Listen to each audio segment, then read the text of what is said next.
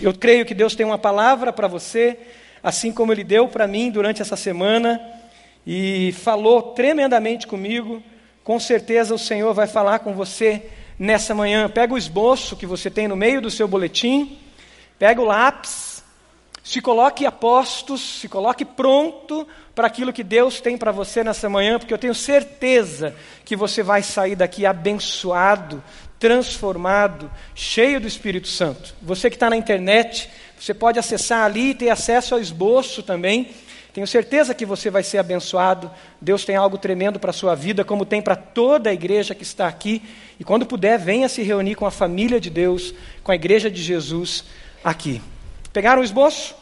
Abram sua Bíblia lá em Deuteronômio capítulo 6. Deuteronômio capítulo 6. Você deseja bênção para a sua família? Diga amém. Só os jovens e adolescentes que estão aqui. Você deseja bênção para a sua geração? Diga amém bem forte. Amém. Uau, jovens e adolescentes presentes, fortes. Você que é avô, avó, você deseja a bênção para as gerações futuras dos seus filhos e netos? Os avós e avós digam amém bem forte. Amém. Glória a Deus. Isso é a igreja de Jesus, família de Deus, como o pastor Klein disse as gerações reunidas. Deuteronômio 6, versículo 4, diz assim a palavra de Deus: Ouça, ó Israel, o Senhor nosso Deus é o único Senhor. Ame o Senhor, o seu Deus, de todo o seu coração, de toda a sua alma e de todas as suas forças. Que todas essas palavras que hoje lhe ordeno estejam em seu coração. Ensine-as com persistência aos seus filhos. Converse sobre elas quando estiver sentado em casa, quando estiver andando pelo caminho, quando se deitar e quando se levantar. Amarre-as como um sinal nos braços e prenda-as na testa. Escreva-as nos batentes das portas de sua casa e em seus portões. Amém. Espírito Santo nos guia a toda a verdade pela tua palavra. Se você lesse Deuteronômio capítulo 5, você encontrar os dez mandamentos. Moisés instruindo o povo e lembrando desses princípios eternos, princípios que foram dados como vida se eles vivessem, se o povo vivesse esses princípios, eles teriam vida. E foi assim que geração após geração viveu. E sempre a geração que viveu os princípios eternos de Deus em intimidade com o Deus da palavra sobreviveram, foram vitoriosos, foram abençoados, foram prósperos e abençoaram a geração seguinte. Os Dez Mandamentos divididos em duas tábuas. A primeira tábua, um foco principal, que era amar a Deus sobre todas as coisas. Quatro princípios. Amar a Deus com todo o coração, com toda, com todo, com todo, com toda força, com toda fé, com todo entendimento, com toda alma. A segunda tábua, seis princípios, que se resumem em amar o próximo e quando Jesus pergunta aos é, é, é questionado sobre a lei, Jesus responde: é isso mesmo, amar a Deus sobre todas as coisas e o próximo como a si mesmo. O resumo da lei e dos profetas. Uma razão da vida, um propósito de vida, um propósito muito claro: amar. Tudo se resume numa única lei: amar. Você pode dizer comigo? Amar? Amar. Tudo se resume nisso. Deus é amor. E Deus, sendo amor, Ele mostrou para nós a essência da vida, que é amar. Amar a Ele, com todo o coração, com toda a alma, com toda a fé, com todo o entendimento. E amar ao próximo, aonde nós vemos a face de Deus, pois o próximo foi criado à imagem e à semelhança de Deus. Mas no capítulo 6, Deus nos dá uma paixão, uma razão apaixonante para viver, que determinaria o nosso estilo de vida, a bênção de Deus na nossa vida e a bênção de Deus sobre a geração seguinte. Ele apresenta um estilo de vida para nós. E o capítulo 6, ele começa dizendo no versículo 5 que isso deveria acontecer a nós, aos nossos filhos, aos nossos netos. Capítulo 6 de Deuteronômio, versículo 2 diz: Desse modo, vocês, coloca a mão no peito e diga: Eu, eu, seus filhos, os adolescentes podem dizer os meus futuros filhos e os jovens também, e seus netos. As gerações seguintes seriam abençoadas. O chamado de Deus para nós é um chamado geracional.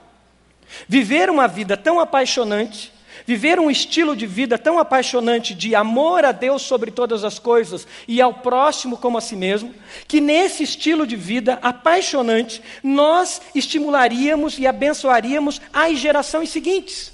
Não somente a nossa geração. Um chamado para pensar não somente em nós, mas pensar nas gerações.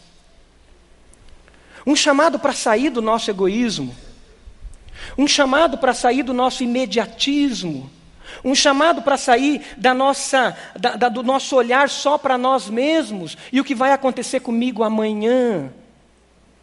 Mas um chamado para olhar para o futuro. É um chamado à responsabilidade. Porque eu não sou mais responsável somente por mim, mas agora eu sou responsável também pelo outro. Aquela pergunta que Deus faz a Caim: Caim, Onde está o seu irmão? Caim, você é responsável pelo outro. E não só pelo outro, mas nós somos responsáveis pelas outras gerações que virão após de nós, ou após nós. Nossos filhos e nossos netos. Não somos uma ilha, não somos isolados, mas somos seres relacionais, assim como Deus é, e porque se Ele é amor, amor se manifesta em relacionamentos. E se Ele pediu para a gente amar Ele sobre todas as coisas, é para nos relacionarmos com Ele. E se Ele pediu para nós amarmos o próximo como a nós mesmos, é para nós nos relacionarmos com o próximo. Então eu sou responsável. E agora eu olho a vida não de uma maneira simplista, não somente para satisfazer as minhas necessidades urgentes, mas muitas vezes eu vou deixar as minhas necessidades urgentes para pensar na próxima geração. Não é isso que as mães fazem muitas vezes? As mães nos dão um grande exemplo nisso. Quando elas tiram da sua boca para dar para os seus filhos.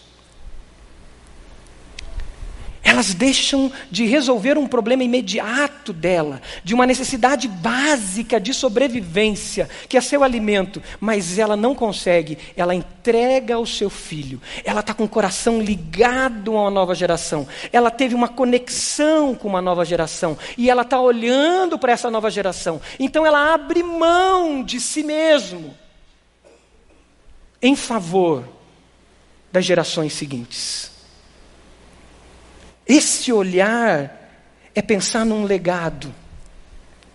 Não um legado de quanto você vai deixar de dinheiro, não um legado de quanto o seu nome ficou famoso e o teu filho vai viver à base do seu nome, mas um legado espiritual que passa de você adolescente, você jovem para a sua geração, e as ações suas agora refletem na sua esposa no futuro, no seu esposo no futuro, depois nos seus filhos e depois nos seus netos gerações. Quando Deus entrega esses princípios, Ele está falando uma primeira geração, vamos imaginar que ela se sentou nessa cadeira, a geração de Moisés, a geração de Josué, que experimentou intimidade com Deus, que foram desbravadores, que foram os primeiros a sair do Egito, que foram os primeiros a romper com o pecado, a romper com a escravidão, a romper com os ídolos do Egito. Você é a primeira geração de seguidores de Jesus que entregaram a vida a Jesus ou a segunda? Quem aqui é a primeira geração? Você entregou a sua vida a Jesus por primeiro, os seus pais antepassados não seguiram a Jesus como Senhor e Salvador. Vários de primeira geração. Quem é a segunda geração? Eu sou a segunda geração. Meus pais entregaram a vida para Jesus e eu aceitei a Jesus porque meus pais trouxeram o Evangelho. Sou a segunda geração. Quem aqui já é a terceira ou quarta geração? Levanta a mão. Vários. Terceira ou quarta geração que se renderam a Jesus.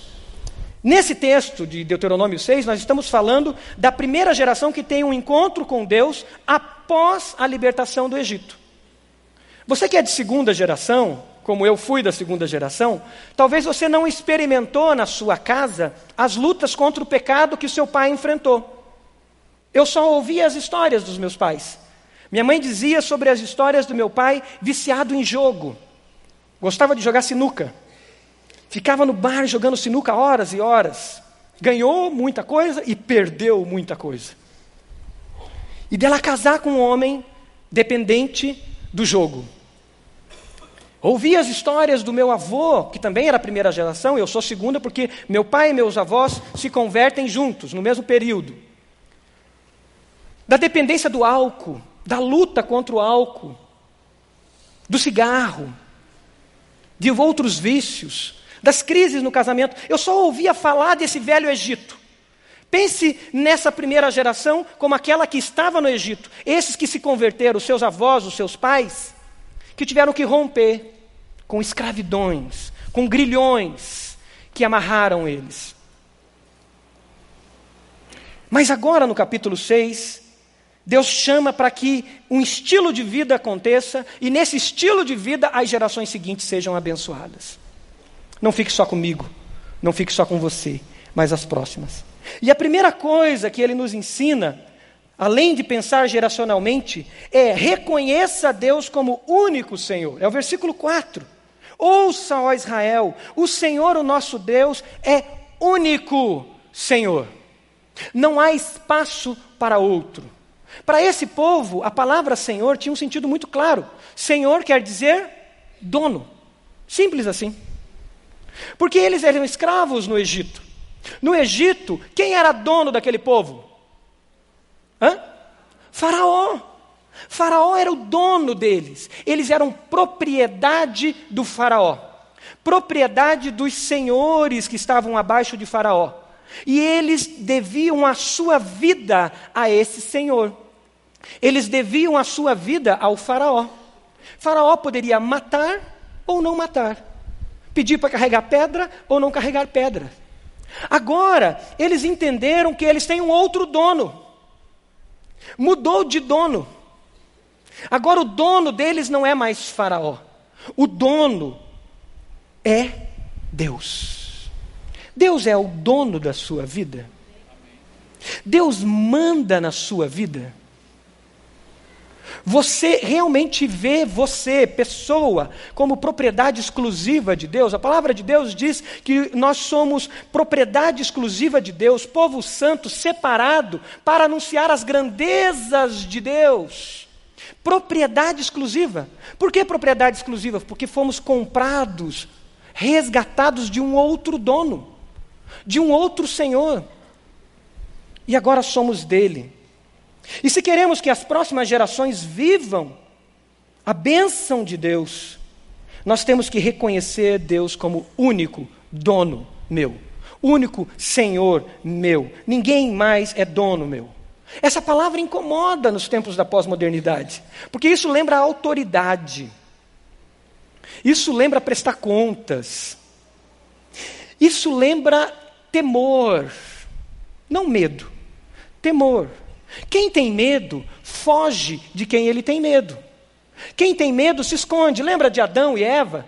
Quando pecaram contra Deus, eles tiveram medo e eles se esconderam. Quem tem temor a Deus, ele reverencia, ele se dobra, ele se ajoelha, ele se prostra e ele diz: Deus meu e Senhor meu, tem misericórdia de mim. A minha vida não é minha, é tua. Eu sei que o Senhor tem poder de me consumir, o Senhor tem poder de fazer eu desaparecer, mas eu sei que o Senhor é Deus de amor, Deus de graça. Tem misericórdia de mim e eu reverencio, eu temo a Ele. Quem tem medo se torna violento contra aquilo que ele tem medo. Na hora que a gente está com medo, você não é capaz de fazer loucuras? O medo não é capaz de fazer você matar uma pessoa, às vezes? Na reação de medo. Você não controla as suas, as suas emoções. Você se torna até violento. Muitas pessoas que têm medo de Deus, elas são até violentas contra Deus, muitas vezes, amarguradas contra Deus. Fonte de uma reação negativa contra Deus.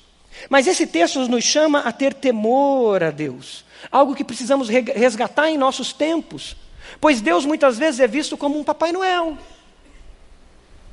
Alguém que, se você fizer coisinhas boas, ele vai te dar um presente no final do ano. Deus é visto muitas vezes como um papaizão bonachão.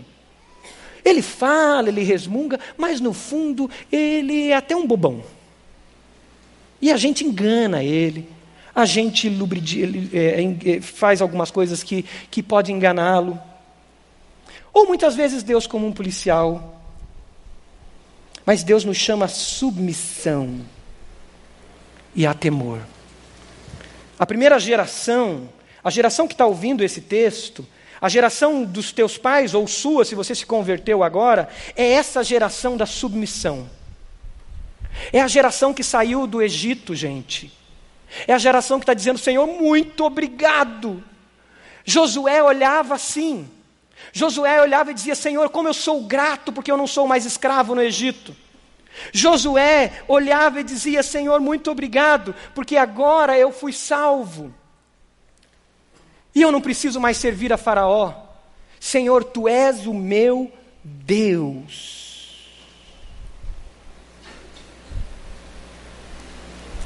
Mas pode ser que as gerações seguintes se distanciem de Deus.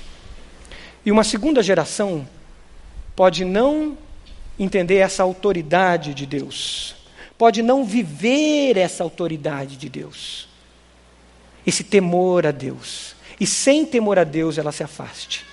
Vai ser colocado um texto de Juízes, se você quiser abrir na sua Bíblia, abra Juízes 2, que fala das gerações seguintes a Josué. É importante que você sublinhe na sua Bíblia.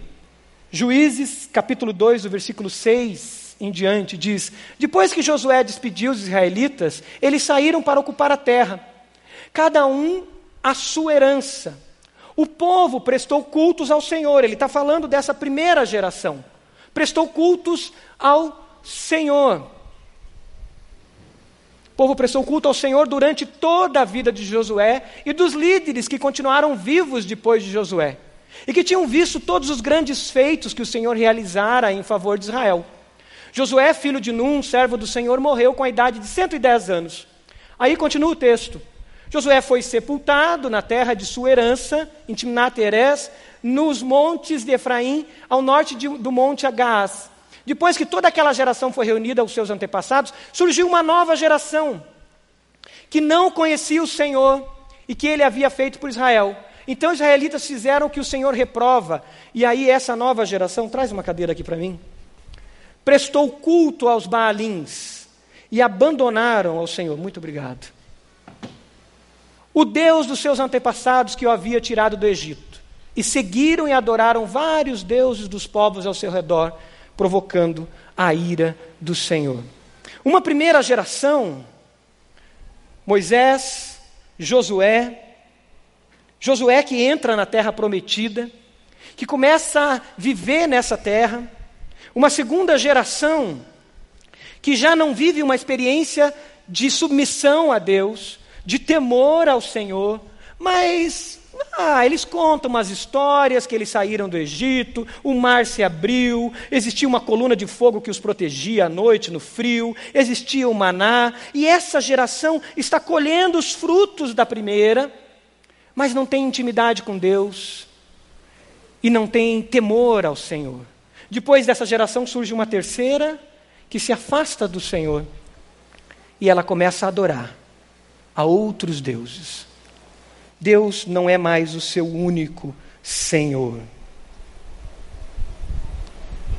Terceiro desafio que a gente tem é não adorar outros deuses.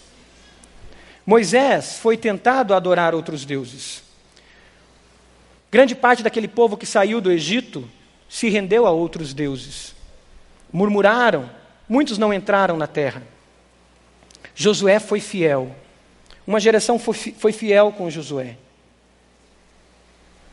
Mas alguns, depois, ficaram mornos e, na sua mornidão, seguiram outros deuses. Deuteronômio 6,14 diz, diz: Não sigam outros deuses, os deuses dos povos ao seu redor. Quais são os deuses que hoje nós enfrentamos? O que os demônios, aqueles mesmos demônios, que faziam o povo crer em Astarotes, fazia o povo crer em Baal e Baalins, fazia o povo crer e criar estátuas de deuses para si. Aqueles mesmos demônios lá o que hoje eles estão fazendo para tirar a gente do único Deus e fazendo a gente adorar outros deuses? Que deuses são esses que na atualidade pode tirar você de ter Deus como único Senhor e te levar a outros deuses? Jesus nos ajuda nisso. Em Lucas capítulo 17, se você quiser abrir a, sua, Bíblia e sublinhar esses versículos, abra e sublinhe, porque Jesus vai, vai nos mostrar sobre os últimos dias, e nós vivemos os últimos dias. E Jesus vai falar que nos últimos dias aconteceria algo no nosso comportamento, na nossa ação, no nosso estilo de vida, que nos tiraria do único Deus verdadeiro. Jesus mostra isso não dando nome a um Deus, mas mostrando isso a partir de um estilo de vida. Olha o que Jesus diz, falando sobre os últimos dias. Assim como foi nos dias de Noé, também será nos dias do filho do homem. O povo vivia comendo, bebendo, casando-se e sendo dado em casamento, até o dia em que Noé entrou na arca. Então veio o dilúvio e os destruiu a todos. Primeira referência que Jesus traz é o estilo de vida de Noé. Nessa primeira referência ainda aparece família. Nessa primeira referência aparece a busca da satisfação constante, comendo, comendo e bebendo. Nós vivemos um momento da história aonde nunca se comeu tanto, aonde nunca se desperdiçou tanto alimento, e aonde muitos estão passando fome. Um momento que se clama por compaixão, porque as nossas mesas estão fartas, enquanto outros sequer sabem o que é que passa pelas nossas mesas. Um momento da história onde a obesidade se tornou um problema de Estado. Um problema de Estado. Comendo e bebendo, volte para Noé. Casando-se e sendo dado em casamento. Nunca vivemos na história um momento tão forte como esse, além do tempo de Noé, aonde o casamento foi banalizado. Aonde o divórcio é algo tão natural. Aonde se quebra as alianças com tanta naturalidade. Casando-se e dando-se em casamento. Aconteceu a mesma coisa nos dias de Ló, versículo seguinte, pode mudar. O povo estava comendo e bebendo também. Mas tinha algo mais, comprando e vendendo, plantando e construindo. Mas no dia em que Ló saiu de Sodoma, choveu fogo e enxofre do céu e os destruiu a todos. Acontecerá exatamente assim no dia em que o Filho do Homem for revelado. Nos dias de Ló, nós encontramos uma sociedade onde a economia ela é, ela, ela é importantíssima, ela determina os caminhos das vidas. Eles compravam, eles vendiam, eles faziam negócios, eles prosperavam, eles avançavam. Volta para mim os dias de Ló. Nos dias de Ló, eles plantavam e eles edificavam, eles construíam uma economia pujante, rica. Nós podemos lembrar do texto que fala de Ló, de uma sociedade que também nem aparece mais família. A realidade de Sodoma, a realidade dos dias de Ló é onde a família é esquecida, totalmente esquecida. Nós estamos entrando nesse momento da história aonde a família sai de evidência. As escolas não têm mais o Dia das Mães, não tem mais o Dia dos Pais, não se fala mais em pai e mãe, mas é pai e pai, mãe e mãe. Uma sociedade onde a família está sendo desconstruída dia após dia, não somente na dissolução de um casamento, mas na mentalidade, no mindset da, da sociedade, na, no, no pensar, na cosmovisão da sociedade, a família não existe. Nós estamos entrando nesses dias. Uma sociedade de quebra de alianças. Eu não tenho mais compromisso com você, a minha palavra não vale mais. O casamento não vale mais. Aquela aliança que eu fiz diante de Deus, diante da sociedade, aquela aliança que eu fiz de viver a vida toda, não vale. E quebras de aliança geram orfandade. E orfandade gera violência, e essa é a sociedade de Ló. E orfandade gera promiscuidade sem referência paterna, sem referência materna. Perdeu-se os fundamentos dessa sociedade. Orfandade gera homossexualidade. A realidade dos dias de Ló. Você lembra dessa história? Se você está como primeira geração e não leu as histórias que falam de Ló, leia e você vai ver que é uma sociedade promíscua, onde a homossexualidade era festejada, a homossexualidade ela era, ela era idolatrada. Vivemos tempos assim. Somos levados a isso. Qual é o nome do demônio? Ou o nome do Deus que Jesus apresenta então? Não tem um nome. Tem um estilo de vida. Sabe por quê? O pior do que a fé, ou o oposto da fé, não é o ateísmo. O oposto da fé não é incredulidade. Sabe qual é o oposto da fé que nos afasta dessa primeira geração que viveu intensamente? Ele começa com a mornidão, com a geração café com leite, e vai para uma geração idólatra. Idólatra.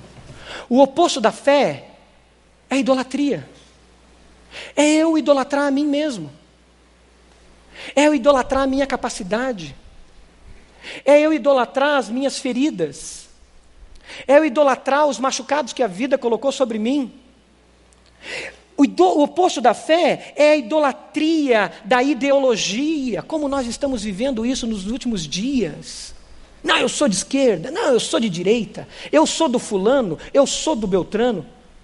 Ideologias. Idolatria. O oposto da fé é eu idolatrar o sucesso. A minha carreira. O meu diploma. O meu sucesso. A minha vaidade. O oposto da fé, que começa com essa mornidão e chega na rebeldia contra Deus, é eu adorar a minha felicidade. E o que interessa para mim é a felicidade. E se não está dando mais, eu quebro a aliança se está sendo trabalhoso, se está sendo difícil, esse casamento não vai, então eu quebro a aliança. Ou como acontece em alguns lugares da Europa, se eu vou ter um filho que tem algum problema, que vai nascer com alguma deficiência, a gente aborta. Simplesmente aborta. E o Estado banca esse aborto. Porque eu estou adorando a minha felicidade, eu estou adorando o meu prazer. E hoje nós vivemos um tempo onde a Europa se considera, é uma Europa pós-cristã, por isso, porque eles começaram a adorar a prosperidade, o prazer, a ciência, aquilo que vai dar soluções para eles. E adorando esse Deus, esse Deus, claro que tem os seus demônios pedindo os seus sacrifícios, diz: aborte. É claro que tem os seus demônios pedindo os seus sacrifícios, diz que haja suicídios, como nós vemos tantos suicídios. Esses demônios se aproveitam e se alimentam da miséria humana, produzida às vezes por esse ídolo chamado felicidade. Felicidade. E Deus não é mais meu dono. Imagine Deus ser o meu dono. Deus não é mais meu Senhor. E eu começo a viver a vida de idolatria. Eu não chamo de Balaim, eu não chamo de Baal, não chamo de Astarote, eu não chamo esse Deus aqui de Buda, eu não chamo de consulta aos mortos, eu não chamo de Confúcio, mas ele às vezes está dentro da igreja. E a terceira geração idólatra muitas vezes está aqui, sentada conosco. Não é nem a segunda geração, café com leite, morna, mas a própria terceira geração já está vivendo conosco. Religiosamente vivendo conosco. Por isso o texto vai para uma dimensão maior ainda, quando ele diz no versículo 5 de Deuteronômio 6: Então, ame o Senhor, o seu Deus, ame. Um mandamento, ame, não é um sentimento, mandamento. Ame o Senhor, o seu Deus, com todo o seu coração, com toda a sua alma, com toda a sua força, com todo o seu entendimento. Ame. Ame o Senhor, o seu Deus. E que todas essas palavras que hoje lhe ordenam estejam no seu coração. Amar é trazer da nossa mente uma convicção para dentro do nosso coração trazer da nossa mente um alvo, um propósito para dentro do nosso coração. Quando eu me casei com a minha esposa, eu tinha sentimentos por ela. Eu tinha atração, atração física, atração emocional, atração pelo que ela era. Os primeiros meses depois de casado, aqueles sentimentos foram embora. Foram embora. Eu já citei isso outras vezes aqui. Sobrou uma coisa, um compromisso que eu tinha feito com ela. Um compromisso. Uma aliança que eu tinha feito com Deus e com a minha esposa. E eu entrei num período de luta absurdo. Foi quando eu busquei a Deus e começou a fazer um, um, um, um trilho, um caminho de sair da minha mente e ir para o meu coração o amor que eu sentia por ela. E nesse trilho da minha mente para o meu coração, foi um trilho de deserto, de lutas. Quem for no Celebrando a Vida, que eu tiver o privilégio de pregar em uma das mensagens, eu sempre cito essa história e dou os detalhes. De lutas, de clamor, de oração, porque eu precisava partir da mente para o coração. Deus usou pessoas, discipuladores, e isso aconteceu. O que Deus está dizendo aqui, ame, mas ame com todo o seu coração. Leve isso para o seu coração, leve isso para o seu estilo de vida. O Salmo 139, 23, eu acho que tem no slide. O Salmo 139, 23 diz: Sonda-me, ó Deus, e conhece o meu coração, e conhece as minhas inquietações. O coração é a fonte da nossa vida. O coração é a fonte dos nossos hábitos, o coração é a fonte do nosso comportamento. Não basta a minha mente acreditar, é preciso que a minha mente acredite e, e o Senhor mesmo leve da mente para o coração. E aí Tiago nos ajuda muito nisso. Tiago 4 diz: De onde vêm as guerras e contendas que há entre vocês? De onde vem um comportamento que faz com que, de repente, eu tenha atitudes que eu diga isso, Senhor, isso não é a atitude de um servo de Deus. Não vem das paixões que guerreiam dentro de vocês, no nosso coração? E se você continuar lendo Tiago capítulo 4, você vai encontrar logo à frente ele dizendo: submetam-se a Deus e resistam ao diabo, e ele fugirá de vós. Eu lembro quando nós engravidamos, eu e minha esposa, né? 11 anos depois de casado, eu achei que eu estava pronto para ter filhos. E eu mergulhava dizendo: Senhor, que bom.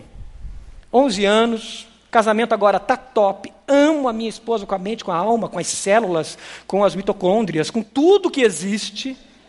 Amo profundamente a minha esposa. Estou curado, estou liberto de hábitos, de vícios. Estou bem, estou top.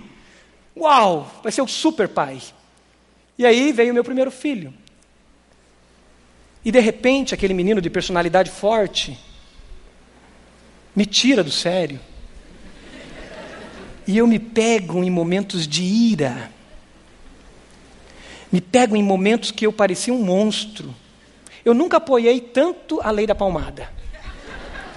Porque eu dizia assim, cara, se eu, que acho que sou alguma coisa, estou assim, Imagine um cara alcoolizado. Imagine uma pessoa que não teme a Deus. O que ele é capaz de fazer com uma criança? Então, naquele momento, eu fui conivente com a lei da palmada, porque eu sei o que o ser humano é capaz. Depois eu posso te explicar em particular.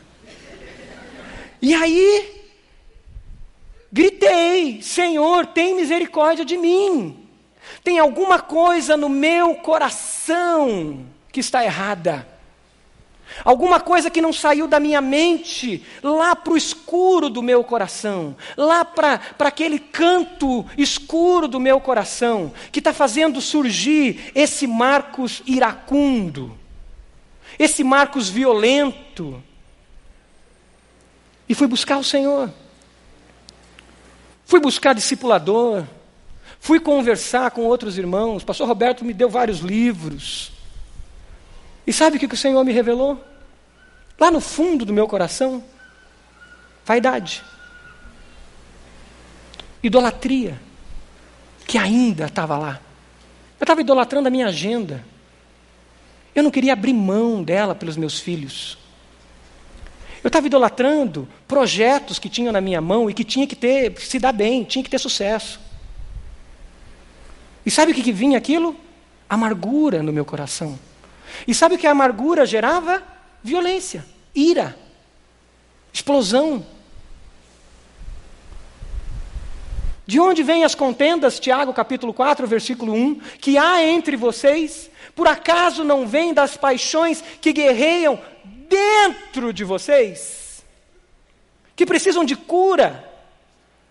O nosso coração tem que estar rendido ao Senhor arrancar a vaidade, a ansiedade, a mesquinhez, mesquinhez, ressentimentos, aonde a cruz de Cristo ainda não entrou, aonde o nosso ego ainda não foi crucificado.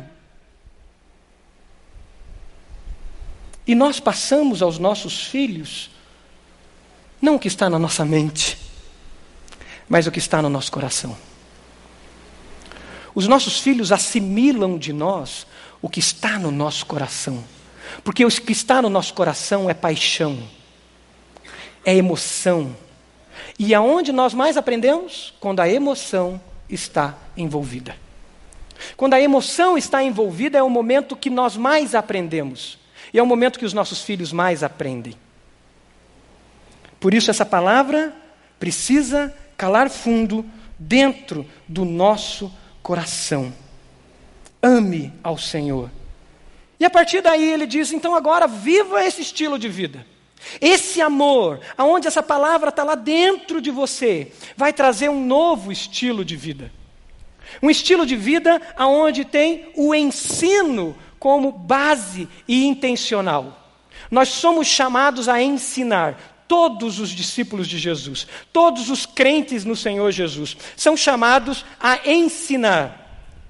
Ensine, viva ensinando. Ponto número 5 do seu esboço. Viva ensinando e ensine com a vida. O versículo 7 diz: ensine-as com persistência aos seus filhos. Persistência. Adolescentes, jovens que estão aqui, ensine com persistência a sua geração. Casais que estão aqui, que ainda não têm filhos, ensine com persistência a sua esposa. Esposo, ensine com persistência o seu, a, a, a sua esposa. Esposo, ensine com, esposa, ensine com persistência o seu esposo. O ensino como estilo de vida. E dessa forma as gerações, a nossa geração e as gerações seguintes serão impactadas. O ensino precisa estar no nosso dia a dia. Naqueles momentos espontâneos. Quando estamos brincando com os nossos filhos. Quando estamos jogando bola.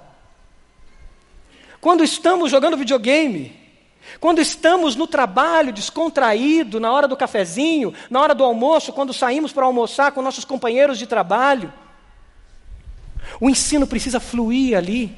E a gente tem que dizer: Espírito Santo de Deus, me mostra que palavra, que verdade eu posso jogar como sal na vida das pessoas à minha volta.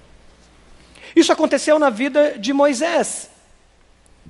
Isso aconteceu na vida de Josué o ensino presente, o ensino constante. A segunda geração dos filhos de Josué, a segunda geração, já tinha uma cultura. Para que ensinar? Para que repetir? Essa é a geração dos cristãos nominais. Eles já aprenderam, não tenho que ensinar. O que aconteceu com a terceira geração? Nós lemos lá em Juízes 2 que a terceira geração não conhecia os milagres de Deus. A terceira geração não sabia quem era Deus. A segunda geração, ela conhecia Deus de ouvir falar, mas ela não experimentava Deus. Ela não buscava experimentar os milagres de Deus. A primeira geração vivia os milagres de Deus. Talvez o meu pai, que venceu o vício do jogo. O meu pai, os meus pais, que venceram o vício do álcool. A minha geração, eu acho que eu não sou viciado em jogo. Eu só bebo socialmente. Não tenho problema com álcool. Quem teve problema com álcool foi meu bisavô. Isso para mim não é um problema. Não, não, não, eu acho que não precisa tudo isso.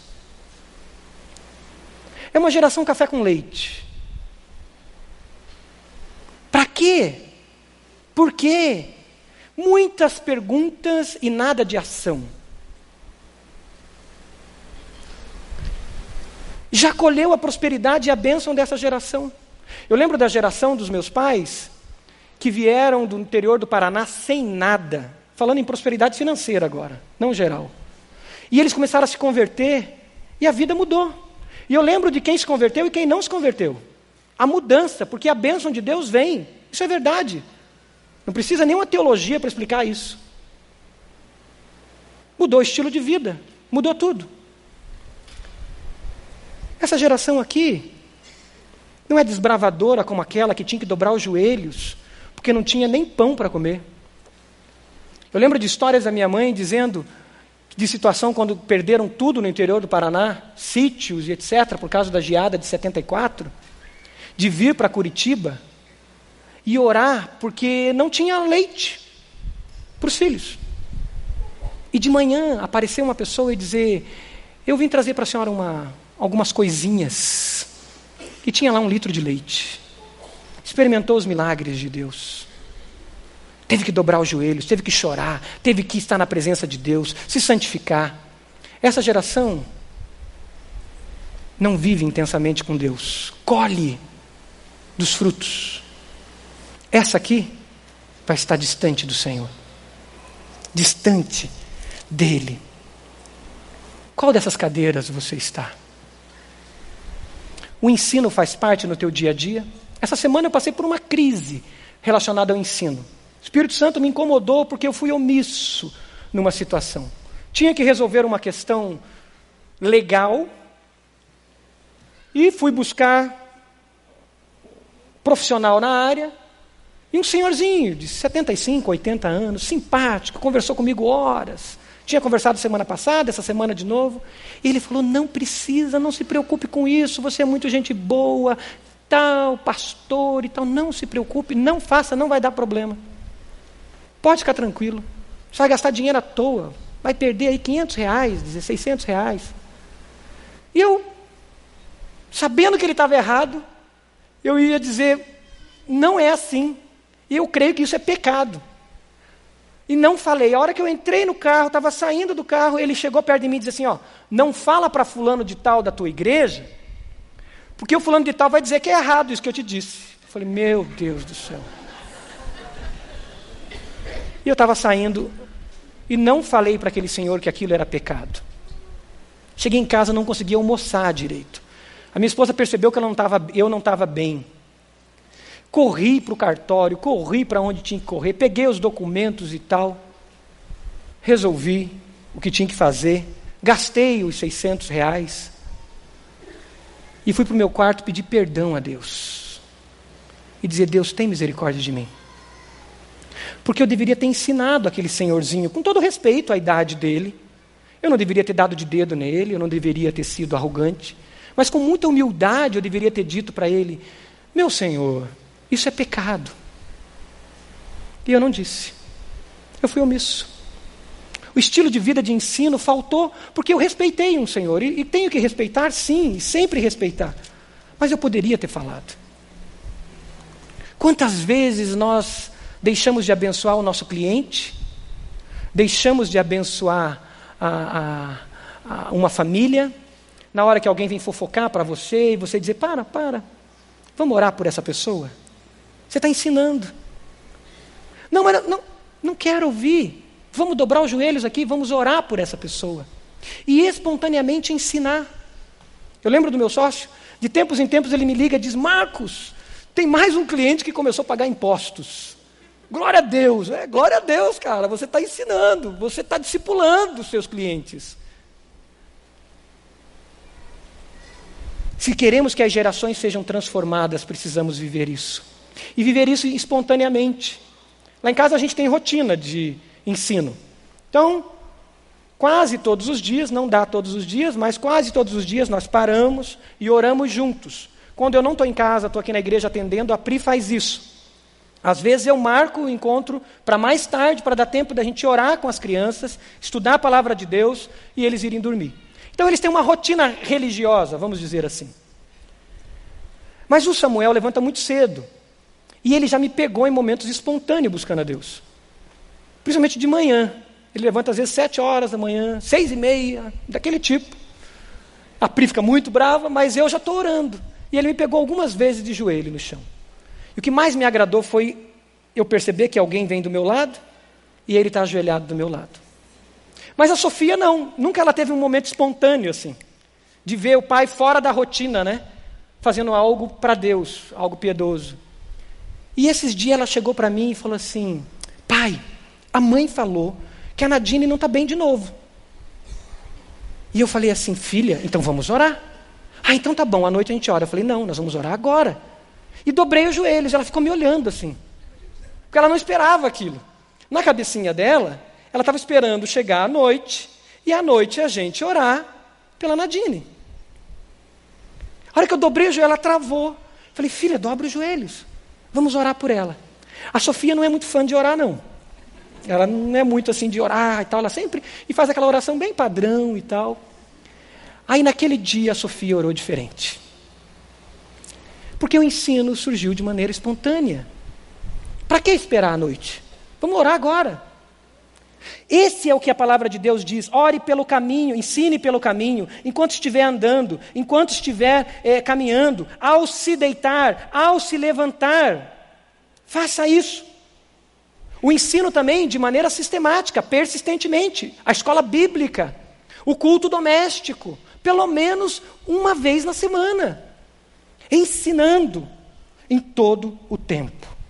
E aí, o quinto, viva ensinando. E também o sexto, ensine com a vida. Eu quero que você veja um teatro. Fique atento a esse teatro.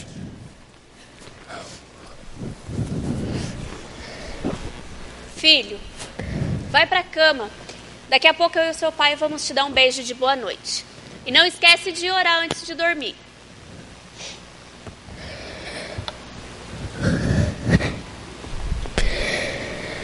Papai do céu, me transforma no celular. Sabe por quê? Eu sei que o senhor sabe, mas preciso falar.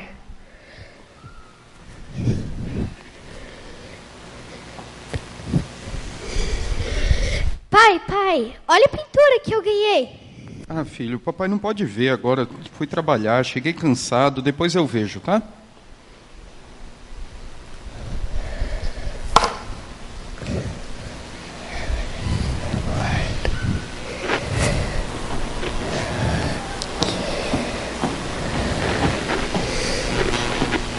Eu já falei pra você, moleque, eu não quero você mexendo no meu celular. Me dá aqui. Sai daqui. Vai brincar, vai.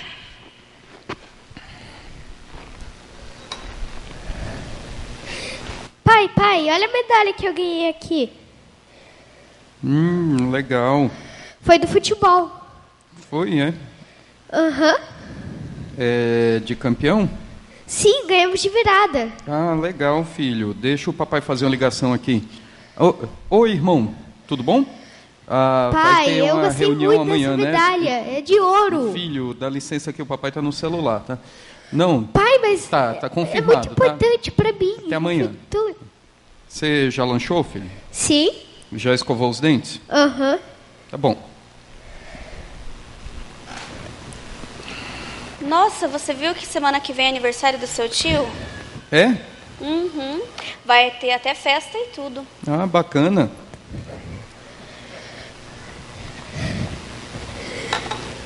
Pai, me ajuda a colocar os personagens iguais? Ah, filho, o papai não pode olhar agora não, tá? Tô ocupado. E você, mãe, quer brincar comigo? Ai, filho, depois. Depois a mãe brinca. Vai, vai, vai lá pro seu quarto, vai.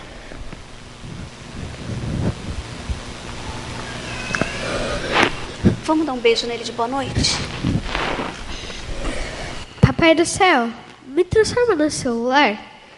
O senhor precisa ver como eles têm paciência com ele, mesmo quando chegam cansados do trabalho. Os olhinhos da minha mãe até brilham quando ela está falando no celular. É lindo de ver. Eu quero que ela olhe assim para mim também.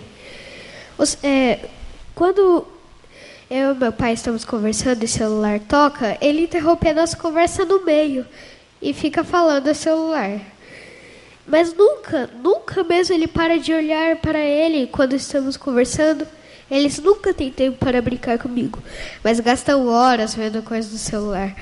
Por favor, papai do céu, me transforma no celular.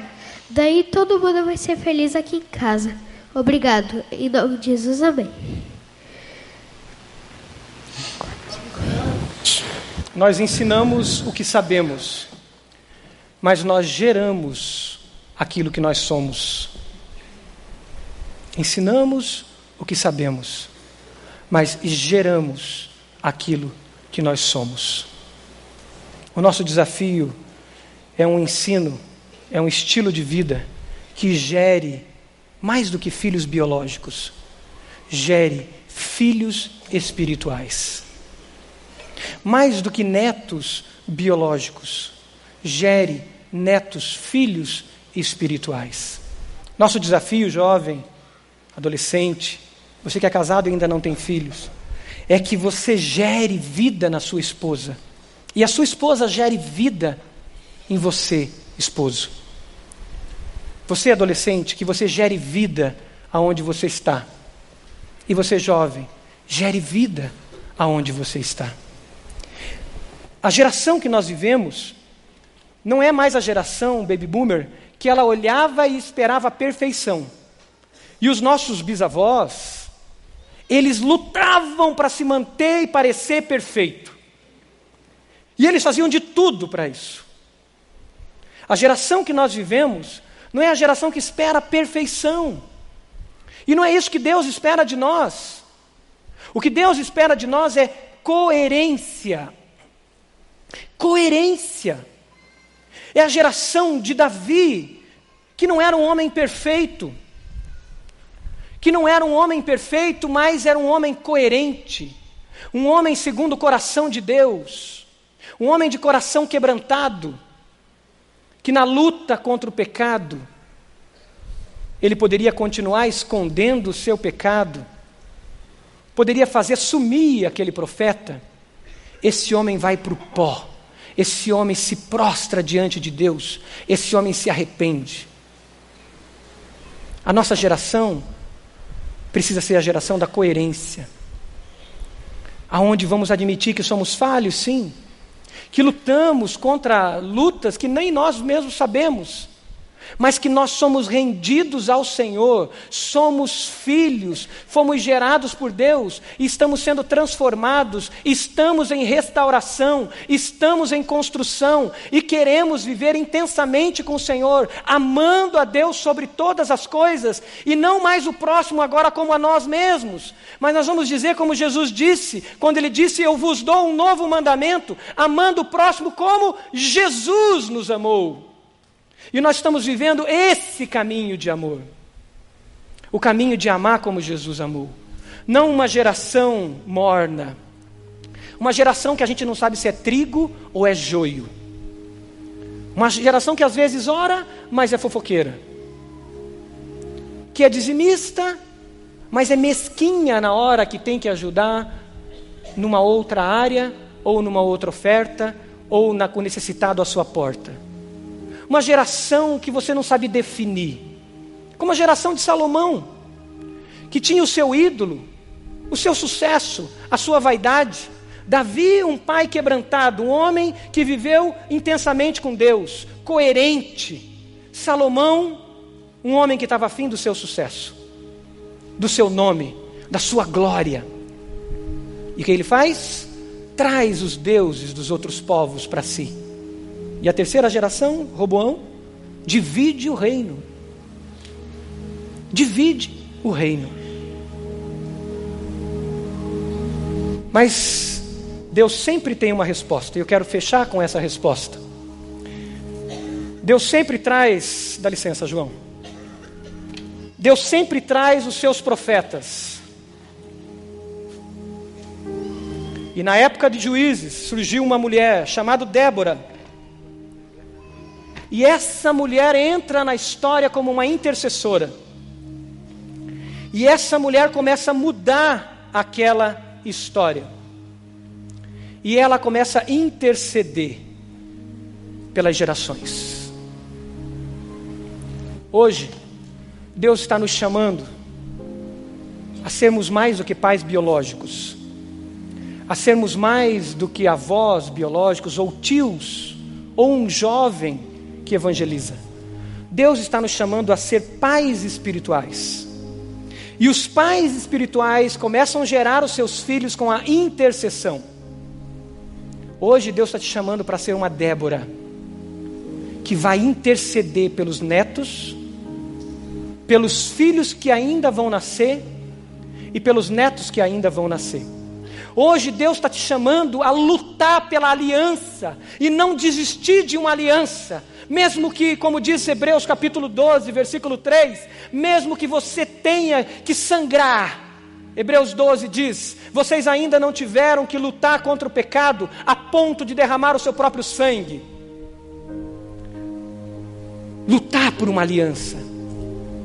Sabe o que acontece quando vêm esses homens e mulheres do Senhor? Entram na vida de Josué. Moisés não era pai biológico de Josué, mas Moisés se tornou um pai espiritual de Josué. Elias não era pai biológico de Eliseu, mas Elias se tornou um pai espiritual de Eliseu. Irmãos, a nossa nação está órfã e ela precisa de pais espirituais dentro das casas e ela precisa de pais espirituais fora das casas. Nós temos 250 pré-adolescentes nessa igreja sexta-feira à noite. Muitos desses pré-adolescentes são órfãos. Porque os seus pais não, alguns dos pais não seguem a Jesus. E sabe quem que eles estão olhando? Os casais que vêm aqui na sexta-feira à noite. E eles estão mirando esses casais e dizendo: Senhor, eu lembro quando eu e a Pri pastoreávamos os adolescentes. Um adolescente chegou para nós e dizia assim: Pastor, eu sempre dizia que eu não ia casar nunca. Por causa da experiência que ela viveu na família dela. Ele olhou para mim e para Pri e disse assim: Mas vendo vocês dois, eu quero casar. Uma adolescentezinha de 14 anos. Hoje ela é casada, serve a Deus. E sabe o que fez com essa adolescente? Ela estava no último celebrando a vida, com o irmão dela, assumindo uma paternidade ou uma maternidade espiritual. Um adolescente que hoje é uma jovem. Deus está te chamando, Deus está nos chamando a sermos pais espirituais. Sexta-noite tem aqui 250 adolescentes, 250 pré-adolescentes. Sábados à noite temos aqui mais de 150 jovens que precisam de pais espirituais. Na sua rua, o nosso Ministério de Compaixão e Justiça pode te mostrar lugares e crianças órfãos mesmo de pais biológicos, que precisam mais do que pais biológicos, de pais espirituais. E essa semana Deus mexeu comigo nesse sentido de adoção. Eu quero investir, junto com a Pri, para a gente ajudar crianças que são órfãos. Começando financeiramente. Nós temos abençoado muitas áreas, mas essa área da orfandade, nós não abençoamos ainda financeiramente. E nós vamos começar um projeto dentro de casa de adoção financeira primeiro, depois trazer para perto crianças órfãs. Quantos órfãos existem biológicos? Você fecha seus olhos, por favor. Fala com Deus mais um pouco. O que o Espírito Santo está te dizendo? Hoje é dia de salvação. Você que ainda não é a primeira geração de discípulo de Jesus, mas entendeu essa mensagem e o Espírito Santo já falou com você e você quer entregar sua vida a Jesus, e você vai ser a primeira geração de discípulos. Você vai ser a primeira geração. Levante uma das suas mãos. Se você crê em Jesus e recebe como Salvador da sua vida. Amém. Amém. Uma senhora aqui na frente. Você quer ser a primeira geração que vai marcar gerações. Amém. Lá atrás. Amém. Esse jovem, Deus abençoe em nome de Jesus. Amém. Ali atrás, aquele jovem Senhor. Amém. Você entende que você precisa sentar na cadeira da primeira geração. Amém. Pode abaixar. Você precisa sair da mornidão e se tornar um crente de fato, discípulo de fato. E você recebe Jesus. Amém. Deus abençoe. Mais alguém? Amém. Deus abençoe em nome de Jesus. Amém. Aquela senhora. Deus abençoe. Louvado seja Deus. Você entende que você tem que se tornar um pai espiritual, assumir acompanhar jovens, adolescentes e pré-adolescentes, dando o teu tempo, parando de alguns prazeres, ganhando um pouco menos de dinheiro na empresa, talvez. Você vai diminuir a tua carga de trabalho, mas você vai dedicar tempo para ser pai espiritual. Você entendeu isso? Consagre isso ao Senhor. Quero que a igreja se coloque de pé. E eu gostaria que você que levantou a sua mão entregando a sua vida a Jesus, e você quer voltar ao primeiro amor, você quer ser a primeira geração, eu quero te convidar a vir aqui à frente para orar por você, porque você vai ver as vitórias de Deus. Você vai ver a bênção de Deus derramada sobre seus filhos e sobre seus netos, porque você de fato entende que você precisa se posicionar. Eu te convido a vir aqui à frente e a dobrar os seus joelhos e dizer: Senhor, eu quero ser essa geração que causa impacto. Eu quero ser essa primeira geração que vai fazer diferença. Eu quero te convidar também, os pastores podem vir orar com essas pessoas que estão aqui à frente. Eu quero convidar você que entendeu que você pode ser pai espiritual. Pai espiritual de pré-adolescentes, de adolescentes e de jovens, começando aqui na igreja e você quer consagrar a sua vida para abençoar essas gerações, quero te convidar a vir aqui à frente, dizendo: Eu aceito esse chamado de ser pai espiritual, eu aceito esse chamado de servir, dedicando meu tempo para abençoar outras vidas. Venha, você que é jovem e quer impactar a sua geração, sendo pai espiritual na sua geração, venha aqui à frente, dobre os seus joelhos. Nós vamos cantar uma estrofe dessa canção e vamos orar. Enquanto isso, venha e consagre a sua vida para ser um pai, uma mãe espiritual numa geração de órfãos que precisam ser acolhidas e ser amadas. Em nome de Jesus. Senhor, eu vi o sol surgir e acordar minha manhã. Me levanto pra te dar louvor. Amém, aleluia. Senhor, eu vi tuas estrelas a brilhar, brilhar pra ti. E me chamas pra brilhar. Venha, faça um compromisso de dedicar tempo Te para vidas que precisam de Débora. Déboras intercessoras, mulheres que vão orar, mulheres de oração.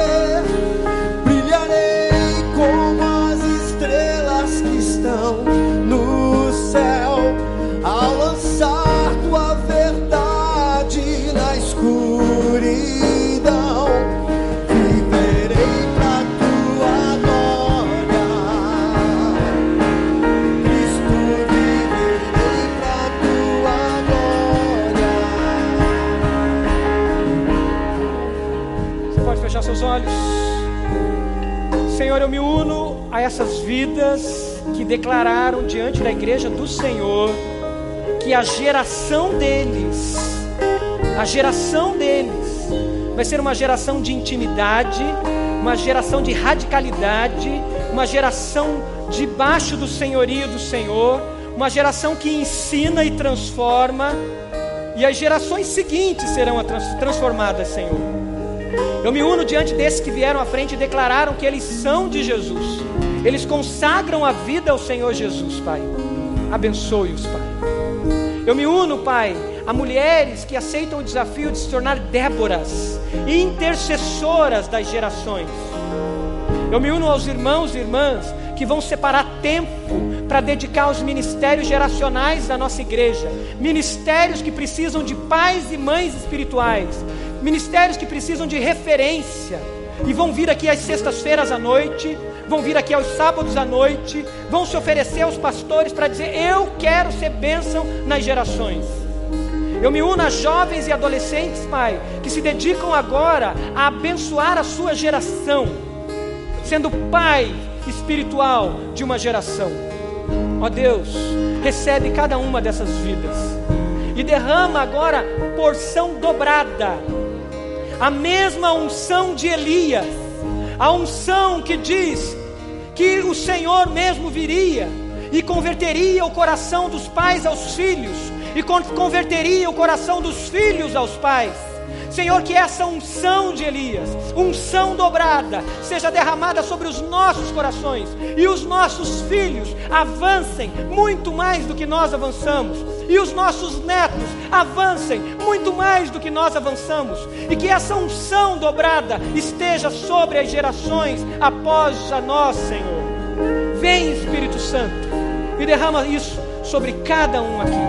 E que essa igreja possa celebrar gerações cheias do teu Espírito Santo. Essa é a nossa oração em nome de Jesus. E a igreja diz: Amém.